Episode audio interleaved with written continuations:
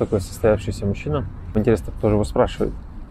Если его спрашивает женщина, то э, тут самый главный вопрос, а кто такая состоявшаяся женщина? В чем ее состоятельность как женщина? Если это спрашивает мужчина, конечно, я тут могу сказать, что состоявшийся мужчина, которого есть состояние определенное, при котором он э, чувствует удовлетворение от э, той, той жизни, которая у него есть, той работы, которая у него есть, знакомых, приятелей, друзей, отношения с родителями, отношения со своим здоровьем и так далее. Но если говорить в плане контекста отношений, то часто имеется в виду состоявшийся мужчина для отношений.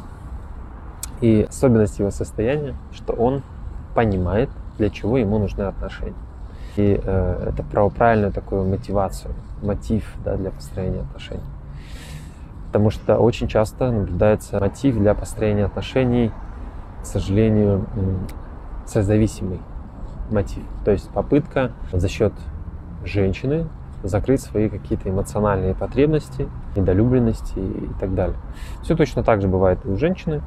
Но это все приводит как раз к созависимым отношениям, в которых, к сожалению, вопрос времени, э, люди исчерпают друг друге эти приятности и э, наступит неудовлетворение. Поэтому очень важно научиться в отношениях давать в первую очередь э, свою заботу, защиту, внимание, ласку, любовь ну, и так далее.